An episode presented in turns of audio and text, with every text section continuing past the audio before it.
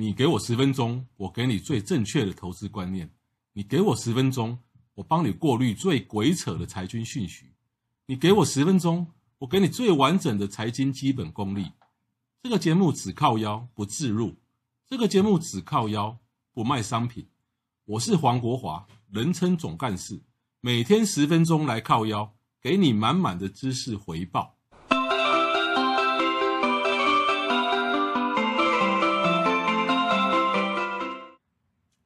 各位听众，大家好，我是黄国华哈。今天是二零二零年十月二号，是这个财经来靠腰的首播节目。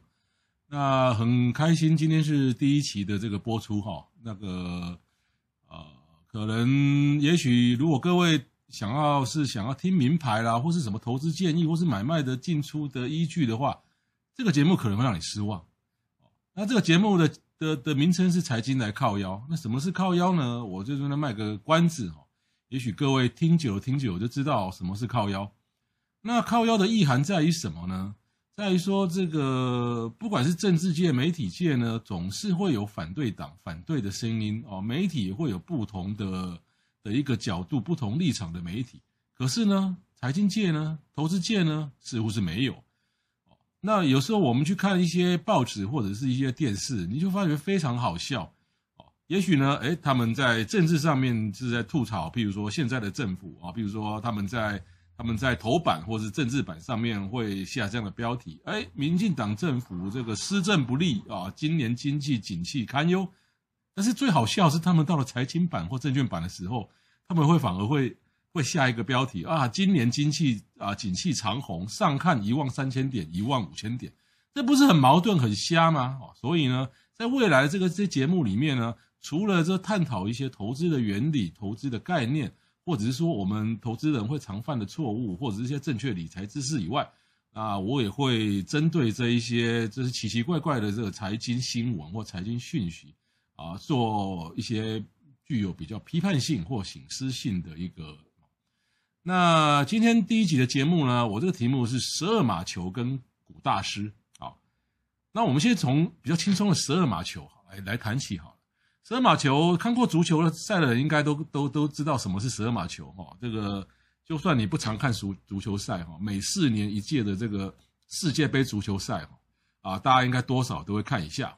尤其呢，就是说如果上半上半场跟下半场到了平手以后呢，哇，这个进入延长赛。还是平手哇，那这个踢十二码球啊，那就是血脉喷张的一个哦，让人家让让所有的球迷跟观众血脉喷张。好，那我就不多讲十二码球的玩法了哈。然后各位有没有注意，这个其实呢，能够进到这个职业足球殿堂或是世界杯足球赛，哇，我现在我那一些足球员踢起球的速度，那个速度是非常的快。如果这个十二码球操刀的的的人。守门员等到踢球的踢十二码球的这个人把球踢出去，看到方向再去扑哦，那百分之五百是肯定来不及。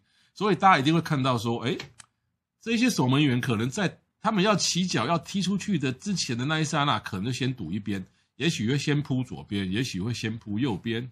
那因为没办法，你不先堵一边的话，你是不可能哦扑得到的。好，那根据这个大数据的统计呢，哎，很有趣哦。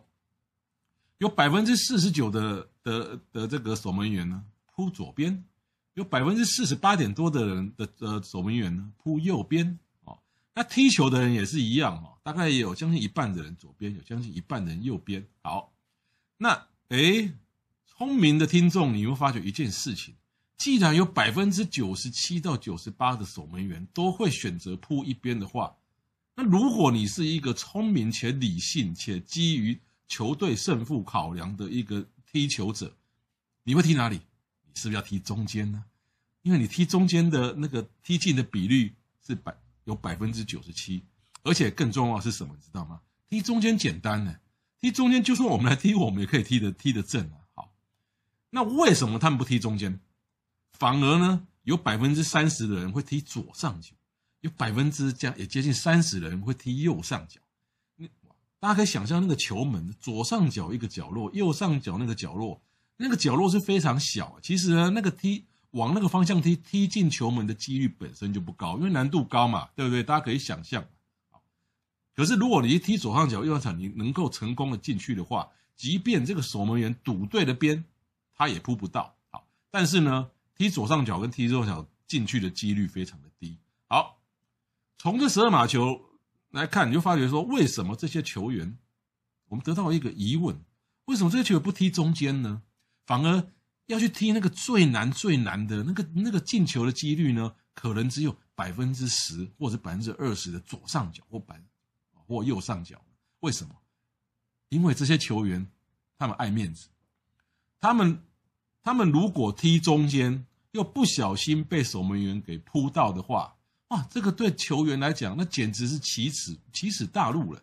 虽然说这种风险只有百分之三，而且往往球门中间射进去的这个这个成功的几率有百分之九十几，可是呢，他们也不会也不想要去冒这么低的几率，万一被扑到，然后他们会身败名裂，他们会被耻笑。那为什么要踢左上角跟右上角？踢这么难的，然后射进的那个那个几率又很低的，为什么呢？因为他们如果踢左上角跟右上角这么难的的的这个这个角落被他们踢进去的话，哇，那简直被誉为球神了。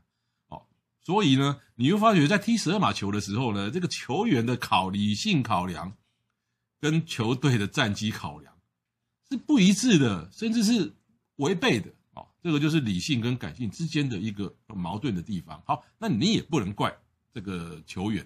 说实在的，踢十二码球踢不踢不进去，不管你是被拦截到还是踢歪掉，踢不进去的比例五成呢。踢不进十二码球，踢踢不进十二码球的这个这个这个几率是很高的。所以呢，踢不进去其实也没有什么丢脸的。五成以上的人踢不进去嘛。可是如果你直接这样踢踢踢正面被扑到，那你你的你的名誉可能就扫地了。对一个职业选手来讲，说坦白来讲啊，他的名誉扫地意味着他明后年他跟职业球队的这个合约啊，或者是他的他的薪水啊，可能会大幅缩水。那说实在的，这个时候已经不会去管什么球队或国家队的战绩考量。好，那为什么要从十二码球去看古月涵呢？好。不不不，哎呀，我没有讲古月涵这个字哦，你们刚刚都你们刚刚都是哦，都是听错了哈，我没有讲。那台湾有一个老外叫古大师哈，这古大师也是赫赫有名哈，赫赫有名啊。那我就把他赫赫有名的几一些战绩哈来跟各位报告一下。二零零七年五月七号哦，也卡乐乐等哦。如果你们不想要听我讲下面这些乐乐等的这个叙述，你们可以快转。二零零七年五月七号，古月涵说啊，新台币啊，那个那个升不停资啊，贬不停，资金外流恐不利股市。结果呢，好，两个月后，指数涨了一千七百点。二零零七年七月二号，古月涵又说，这个选那个这个那个那个选后呢，这个台股指数呢会上上啊上看一万两千点。当时的指数是九千一百多点啊，结果呢，就在一个月后立刻打脸。指数跌破八千，啊，同年的二零零七年八月十七号，古月涵说，台股没有落底啊，如果急杀不停啊，甚至可能会见见到七二五零。当时的指数是八零九零，结果呢，两个半月后的十月二零零七年的十月底，指数从八零九零涨到了九八五九啊。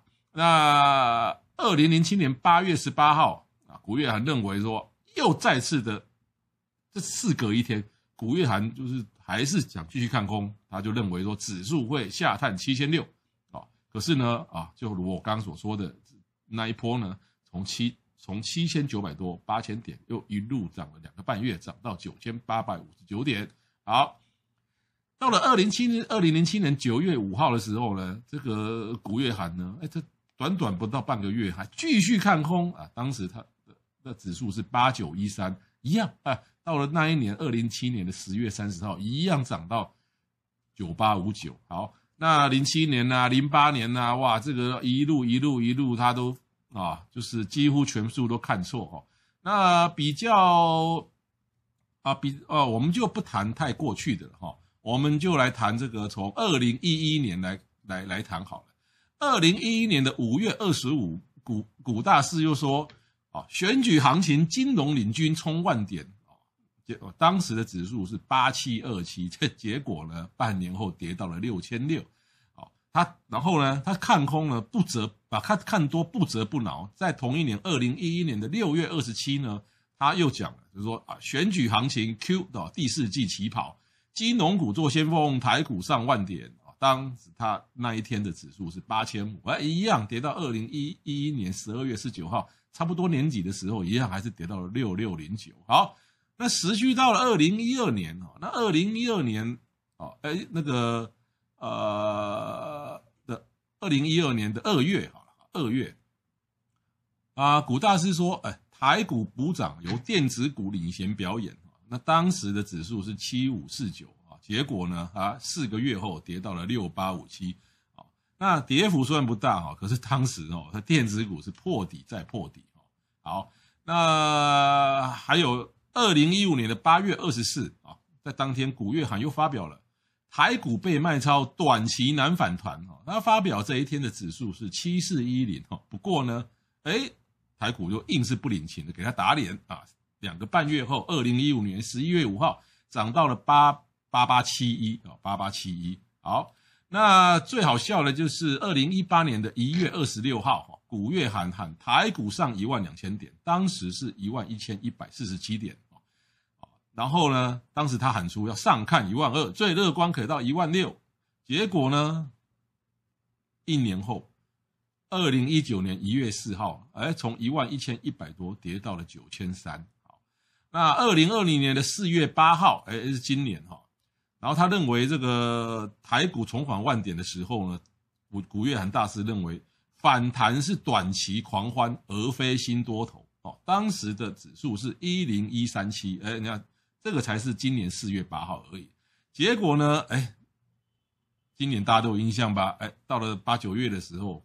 过了一万三，好，那古月涵呢？这么多、这么多、这么多的的一些被啊，这被打脸，或者是说啊看不准的的一些一些言论呢，啊，然后呢，其实呢，真正好笑的是在二零一九年三月十三号，然后那个时候刚好因为古月涵之前好像宣布退休了啊，结果在二零一九年三月十三号呢，又复出台湾金融业，这个时候呢，他就对媒体、对投资大众讲。不要猜测没有意义的指数啊！真的，你不觉得很瞎吗？他每他几乎哦，几乎多啊很多次的这个猜测指数，或是或是猜测这个大盘的方向，都猜错啊，都猜错。然后呢，他跟大家讲，不要猜，不要去猜测没有意义的指数。好，那么他最新的一次发表呢，哎，就是在上个月。二零二零年九月三号，哎，就在上个月前哦，刚好一个月前哦。今天是首播，十月二号，他当时讲台股不贵啊，古月行罕进，当时是一万两千七百五十七哦。那呃，因为这个是事先几天的这个这个录录音的嘛，哈，啊，这个它到底准不准确呢？我们就留在后后面的观察。哈，其实呢，他他发表这种关于指数或是关于大盘的这个方向的次数非常多哦。十几年来，他一共哦，我们在网络上，在在媒体啊或的这些资料库上面可以找到，他一共发表了三十五次。当然，我刚刚没有一一的跟大大家全部都给报告完毕哈。他一共一共发表了三十五次的谈话，那被他说准的九次，完全说不准的二十四次，也就是说他是九胜二十四败，胜率只有百分之二十七啊。这个呢，胜率百分之二十七是什么概念呢？哦，各位对于这个美国大联盟这个棒球哈有兴趣的人哈，也许可以去查一下，或许是有人知道，美国大联盟这个棒球最低的胜率记录是二十八 percent，还比古月涵还高一个 percent 哦。这个是一百年来美国所有的这个大联盟的棒的棒球队在他所创下的一个最低这个胜率记录二十八，这个古月涵居然胜率只有二十七%好。重点来了，我们在呼应刚刚我所提到的这个十二码球。古月涵先生，古月涵大师，他在金融业打滚了这么多年，难道他会那么差吗？我绝对不相信他会这么差，打死我都不相信。他真的如果这么差，他根本没有办法在这个市场混。可是为什么呈现出来他对外公开、对外的言论呈现出来的胜率就是这么低？为什么？哎，我们再回到刚刚十二码球的那个，就是说十二码球踢球的这个球员，其实呢，他所着重的是个人荣誉，而非而非这个团体荣誉。十二码球的足球员怕被人家笑哦，因为他被人家笑，沦为笑柄以后，他未来的职业生涯就就堪虑。可是为什么古大师不怕人家笑？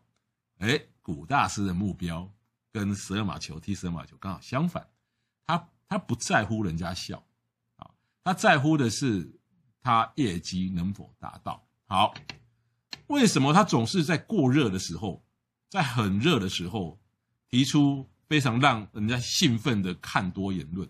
为什么他总是在那种很悲观的时候提出让人家很更悲观的言论？为什么？这个就要这个就要反映到投资人大部分的心理。投资人大部分心理就是多头走到陌生，或是多头走到一个很热很热的高点的时候，那个时候多数投资人的信心是最强的。那既然信心最强的话，如果像古先生这种，他着眼于 sales，着眼于 marketing 的话，他一定要投投资人所好，听讲投资人喜欢听的话啊，这样的来讲，对于他。推广他的金融商品，其实呢就比较比较有利嘛。所以古先生他每次在这个这个提出这种看多看空言论的时候，他并不是要要求准确，他也不在乎会不会被你笑，而是说在乎在于过热的时候，他的言论能不能吸引到这个啊愿意追随他、愿意跟他往来的的客户。那相同在在在这个。指数很低，或者是啊，这个这个空头的时候，或是说很恐慌的时候，为什么他要喊出更空的言论呢？那其实也是很简单，他希望呢，他的客户呢能够在那个时候卖出。为什么他希望他那时候能卖出？因为在低档的时候成交量就很低。所有金融业，除非你是操盘人，只说金融业不会去在乎的，并不是行情有没有行情哦。这个指数涨多少，个股涨多少，金融业根本不在乎这个，金融业在乎的是有没有成交量。所以呢，这个指数来到低点，景气来到低点的时候，成交量通常很低，金融业这个从业人通常很难过。那很难过的话，如果要去 push 这个客户买卖的话，你觉得在在于很悲观的时候要去 push 客户买进比较容易，还是去 push 客户卖出比较容易？那在悲观的时候，人人们倾向会被一些更更悲观的一些言论。所吓到嘛，吓到以后，哎，他就会选择卖出。哎，有买卖就有成交，有成交就有佣金。好，所以呢，从古大师，或者说非常非常多金融先进这一些，你会发觉说，为什么他们喊喊多喊空，或者是说他们对于这个这个这个股市或者金融市场的这个预测那么差，然后他不在乎人家笑，然后呢，他居然也可以存活那么久？因为他们是 sales，他们在金融业是属于 sales，属于 marketing。哦，或者是说推销商品的这一端，所以呢，他们的目标跟投资人的目标是不一致的。就好像十二码球踢球那个人的目标，他只在乎会不会被人家笑，而根本不是在乎球队会不会赢球。当然，你用这个是质疑他们，他们一定一概否认。可是他们做出来的事情就是这个样子。所以呢，有时候呢，不要去看一个人讲什么话，而是看他讲话背后到底是什么含义，就跟十二码球一样。你去质疑那些十二码球踢球的人，说，那你根本不是为了球队战绩，你只是为了个人荣辱。他打死啊，他他都不承认，甚至还会告告你。但是呢，就几率来讲，他们做的就是为了个人。好，以上是今天这个财经来靠腰的第一集节目哈。那这个节目这个天天会播出哈，天天会播出。啊、呃，当然了，因为天天天天会播出，所以呢，我们的节目的量要非常的多。节目飞的量要非常多的情况之下，我。当然，我个人也不可能天天都有办法录制节目来分享，所以呢，这个节目呢，除了我以外呢，当然也会有这个我的同事小杨啊、林根庆啊，啊，以及我们的好朋友专门介绍呃保险的菠萝章，会共同录制一些节目。那那因为主讲的人多，所以呢，就天天保证有新的节目更新。好，那谢谢各位的收看，请明天同一时间打开播客频道《财经来靠腰》，谢谢各位，拜拜。